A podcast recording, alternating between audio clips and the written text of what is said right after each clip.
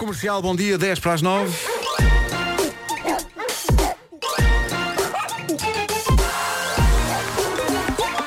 O homem que mordeu o cão. Título deste episódio: A granada do sumo pontífice fez menos danos que as aves de rapina do futebol. Bravo. Bem, bem. Foi frenético Ah, este título. um... Foi, pontífice, futebol, duas religiões. Sim, sim, Vamos sim. a isso? É isso, é isso. Mas primeiro, uma magnífica história sobre prioridades. Eu, eu revejo muito em coisas que acontecem com protagonistas de histórias do homem que mordeu o cão. Eu imagino que podia perfeitamente ter feito isto. Ah, na América, ah, mais precisamente em Ocala, que fica na Flórida, um homem estava a fazer pesca magnética. Eu isto nunca fiz. Não sei se conhecem este hobby, pesca magnética. Sabem o que é? não. Ah, Não sei o que é.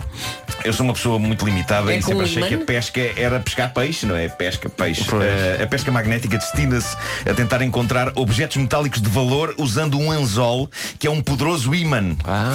E era o que um homem da Flórida estava a fazer este fim de semana. Estava a tentar pescar objetos metálicos de valor. Quando sente algo bater no seu anzol magnético, ele puxou a coisa, rezando: Deus quer que seja alguma coisa de valor, Deus quer que seja alguma coisa de valor. E por fim percebe o que acabara de puxar e era nada mais nada menos do que uma granada. E ele pensou: Ah, raios, tem que comunicar isto às autoridades. Mas, aparentemente, a prática matinal da pesca magnética faz alguma fome. E então o que este Zé Maria Pincel, ou, dado que se trata de um sujeito americano, Joe Mary Paintbrush, fez foi incrível. Ele pegou na granada, meteu-a no carro e foi a um restaurante de tacos almoçar. Pronto. Eu achei isto incrível, pá. Antes de mais nada, E... Final continua a história. Lá- lá dentro. Que a história não acabou. Não, não, lá dentro, calmamente, enquanto comia, ligou para as autoridades a comunicar: Olha, eu descobri uma granada que se calhar os senhores têm de ver. E do outro lado da linha, a polícia em pânico: Onde é que o senhor está? Onde é que o senhor está? E ele respondeu: Estou aqui a almoçar no Taco Bell. e a polícia: O senhor levou uma granada para um local público. E ele diz: Mas está tudo bem, que não explodiu. Ah, a polícia chegou, o restaurante teve de ser evacuado, pânico no ar para clientes e funcionários do restaurante. Felizmente não aconteceu nenhuma tragédia. A granada foi desativada por peritos e era de facto uma granada do tempo da Segunda Guerra Mundial. Isto da pesca magnética anda a cativar muita gente. No último verão em Inglaterra, uma família descobriu uma vasta coleção de armas quando estava a brincar a isto num rio. Isto é Ok. incrível, incrível. E em outubro passado, um youtuber descobriu uma fortuna sob a forma de uma pistola antiga, um machado e um punhal. No entanto, as É impressão autoridades. minha ou que há uns anos havia a moda de atirar armas. Havia, não é? havia. Tudo para dentro Havia, água. havia. Sim, sim, sim. Olha o punhal! As autoridades de vários locais andam, andam a dizer às pessoas para terem cuidado porque eh, aparentemente o que mais anda por aí são granadas. Nós podemos ter granadas por baixo deste estúdio. E por isso cuidado com isso. Bom, eh, o Twitter está cheio de pessoas com visões rebeldes e irreverentes das coisas, por vezes gerando fortes polémicas. Este fim de semana, uma dessas pessoas provocou valente furor no Twitter, nada mais nada menos do que esse punk, esse rock and roller, esse jovem inquieto que dá pelo nome de Papa Francisco. Ah. Então, Não sei se viram que o Papa Francisco escreveu ontem no Twitter. Eu adoro o Papa Francisco, é- é um dos primeiros papas com uma, uma, uma sede genuína de ser pop. É um Papa pop, é quase um popa. e ele tem noções de marketing e de como chegar às pessoas de uma maneira moderna, mas às vezes, como ontem, parece-me que ele se esforça um bocadinho demais para estar no espírito dos tempos e o resultado acaba por ser cómico e querido.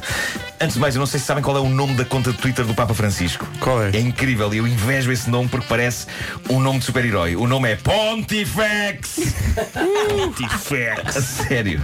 Quando o perigo, o perigo ataca. Vasco, está tudo bem? Tá, tá, tá. Ele está a passar mal. Acho que está quase a Não, desmaiar. não, está tudo bem. Ok.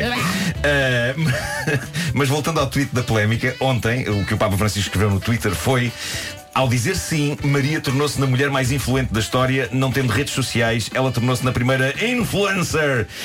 Na influencer de Deus. São épicos 140 caracteres e é provavelmente a maneira mais fofa que já vi de usar uma palavra que me faz um bocado de espécie, que é influencer. Sim, sim. Às vezes eu vejo artigos onde sou referido como influencer. Nuno Marco Não é és. influencer e eu grito com esses artigos. Eu, eu sei que os autores desses artigos não me estão a ouvir quando eu grito, mas eu grito. Não ponham essa palavra à frente como se fosse a minha profissão. Eu sou um gajo que faz rádio e que escreve piadas e começou a fazer isso ainda antes de haver internet. Ainda só tínhamos o Spectrum praticamente. Influenciadores somos todos uns com os outros quando dizemos dizemos tens de ir ver aquele filme ou tens de ir àquele restaurante. E isso não é uma profissão, apesar de usarmos uma palavra em inglês para que pareça algo como CEO. Aquela pessoa é CEO, aquela pessoa é account manager, aquela pessoa é senior chief super overboarding agent. E aquela pessoa é influ- influencer. A palavra irrita-me, seja em que língua for. Influenciador também não é melhor porque parece um defeito. O senhor é um influenciador. Peço desculpa, foi sem querer. Ah, mas, curiosamente, vindo do Papa Francisco, eu achei fofo. Todo este tweet é fofo. Ao dizer sim, Maria tornou-se a mulher mais influente da história. Não tendo redes sociais, ela tornou-se a primeira influencer. E as reações do Twitter foram desde o entusiasmo à fúria. Houve quem respondesse: A Bíblia foi o primeiro post. Ah, outra pessoa disse: Se ela é influencer, como é que nunca comprei sombra de olhos de Maria? E houve várias pessoas a contestar a ideia do Papa. Houve uma senhora que diz: atenção, Eva foi mais influencer do que Maria, pois foi desobediente e pensou por si mesma e não foi mãe. Não conseguiu, no entanto, iniciar uma fashion trend com parras. Curiosamente, nunca pegou com muita pena minha. Mas pronto, que é certo é que a discussão começou claramente a ferver. Houve também quem respondesse ao início do tweet do Papa, eh, em que ele diz ao dizer sim, Maria tornou-se a mulher mais influente da história, iniciando com isso uma nova controvérsia. 2019 anos depois, várias pessoas disseram: será que Maria disse mesmo sim? Não sei se terá sido consensual. Boa sorte, Papa Francisco! Bem-vindo ao maravilhoso mundo. Bem-vindo, bem-vindo. Ah, bom, ah, aconteceu ontem, ah, ontem não, anteontem, Anteontem. Aquele épico jogo entre a rádio comercial e músicos. Ah, E tu deste tudo. E nós estávamos, nós estávamos. havia uma diferença de número de jogadores entre os músicos e nós logo à partida. eles mesmo tinham mais, eles tinham mais. E, e- e tendo eu jogado menos, ainda houve uma maior diferença entre músicos e, Sim. e radialistas. Mas não é que se eu, se eu tivesse Não. mais tempo no campo, não ia ah, ser uma contribuição Não. nenhuma. Não. Mas Nenhuma. mesmo assim a rádio Não ganhou. leves a mal, mas o que eu costumo dizer é: eles eram nove, nós éramos Sim. seis e o Marco. Sim, exatamente. Ah, e, e- e eu achei, quando, quando fui convocado para esta, para esta experiência, sempre foi num espírito de Ah, vai ser um gozo, festa, alegria. E eu fui para lá nesse. nesse Foi, mas e foi. Foi só que eu, eu chego ao campo, não é? Eu não comecei logo a jogar, estava no banco.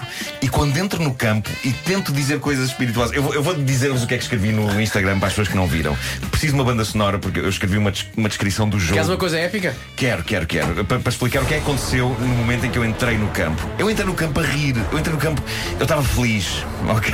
tipo, os meus amigos todos a jogar. Isto vai ser incrível. Ah, entro no campo. Ah, antes disso, antes de entrar no campo, o Paulo Rico, que estava comigo no banco. Disse-me, ah, porque eu ia, quando me chamaram para entrar, eu ia entrar, literalmente. E ele, deixa entrar pelo meio campo. E eu, ah, calma, ah, ok, não sabia que havia uma regra. para isso." e então entrei. Ok, vamos a isso. Entro no campo. Tento dizer coisas espirituosas e apalhaçadas, procurando o olhar cúmplice dos meus velhos amigos radialistas e músicos. Mas a dura verdade que me apercebi hoje é que eles, dentro das quatro linhas, transfiguram-se. Estes indivíduos, sujeitos de bem, homens de família, transformam-se em filhas da mãe de aves de rapina, misturadas com chitas cyborg! O foco, o olhar traçado pela ira, a sede de vencer e eu a fazer piadas. Meu Deus, foi apocalíptico. Durante 60 minutos eles foram possuídos por demónios Pazuzu da bola. Eu juro que alguns deles pareciam deixar um rasto de chamas. Foi como participar num episódio do Oliver e Benji. Senti medo. Senti medo. Percebem o que é sentir medo? Senti medo. Felizmente ao almoço estavam normais. Exatamente. Mas é assim mesmo. Pronto, agora já percebeste porque é que eu não quis ir.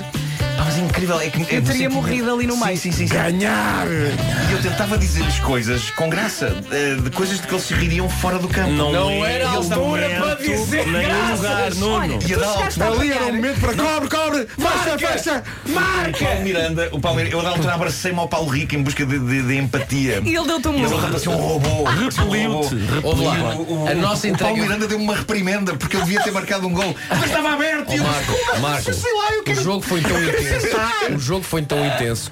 O Paulo Miranda teve queimbras. Sim, sim, sim, a dada altura. Ele estava a jogar a baliza, ele teve queimbras. Olha, ele está aí, o Paulo Miranda. Acho que sim. Ele tem que se defender.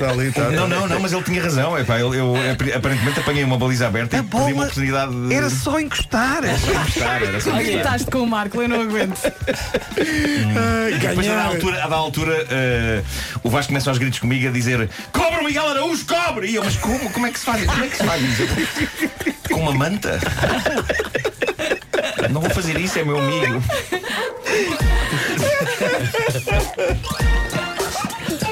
Estou a imaginar o Marco a pôr uma mantinha no Miguel e o Miguel, o que é que estás a fazer? Estou a cobrir? Miguel, eu conheço o Miguel há vários anos e o Miguel é, é um paz de alma. e, e a primeira coisa que o Miguel diz assim que eu entro no, no campo é eh, Eu vou ser a tua sombra!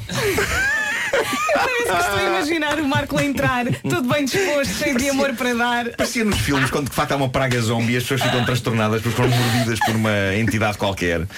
E, e há sempre alguém que diz, ele já não é o teu amigo.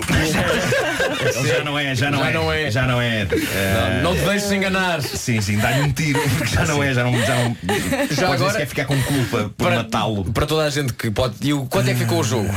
O jogo, O jogo ficou, ficou 12-12. 12-12. Sendo que a equipa da rádio comercial estava a ganhar 12-8. É verdade? Sim, sim, sim. Com menos jogadores. Comigo. Sim, portanto, a, a nossa rotação de jogadores não era assim tão, tão, tão forte. Claro, é? claro, claro. E nos últimos minutos fomos abaixo fisicamente Sim, sim, sim. e a equipa dos músicos recuperou de 8-12 para 12-12. É verdade, é verdade. Fomos a penaltis e ganhámos. Ganhámos. É incrível. Marcámos todos os penaltis. Deixa-me dizer que, no penaltis. entanto, apesar de ter jogado, uh, de ter estado pouco tempo no campo, eu estive sempre, estive- fiz relações públicas, andei a tirar fotografias com as pessoas.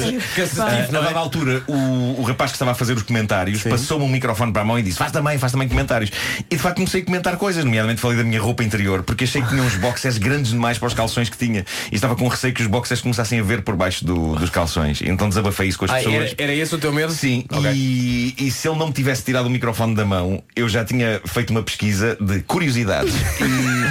E, e enquanto vocês jogavam, eu estava a pensar em brindar as pessoas com, Com curiosidades. Sim, tipo desbloqueadores de conversa. Claro. Tipo, qual é a montanha mais que- alta do mundo? Eh, Ó Marco, eu quais são agora- os hábitos de, de alguns animais? Claro, eu estou a imaginar-te a abraçar o Paulo Rico, eu não estou a aguentar. Não, eu estou a imaginar isto, mas é num jogo a sério, num jogo da, da Liga Portuguesa. Alguém chegar e dizer realmente a montanha mais alta do mundo. Não, durante o jogo, não é? O jogo está assim, não está grande coisa. Bem, vamos lá animar isto então, senhoras e senhores. O Kilimanjaro. Em casa, no carro, em Antes, de passares a bola para o Rico, só dar um grande abraço à cidade de Braga. É, É verdade, receberam-nos é verdade. maravilhosamente. Muito Estádio obrigado. cheio. Foi espetacular. Estádio cheio. Super simpáticas. sim. Eh, portanto, eu cheguei lá, fui o primeiro a chegar, vocês estavam ainda, ainda a vestir-se, portanto, eu cheguei tipo meia hora antes e já estava. Disseram, já não entra mais ninguém Sim, aqui, sim, eu, sim, mas eu venho jogar. Ah, eu vou ser Vasco, por favor. É, pá, foi Houve várias pessoas me disseram, Marco, dá-me a tua camisola. E eu, e eu respondi, bem escolhida, porque é que está menos suada. de todas."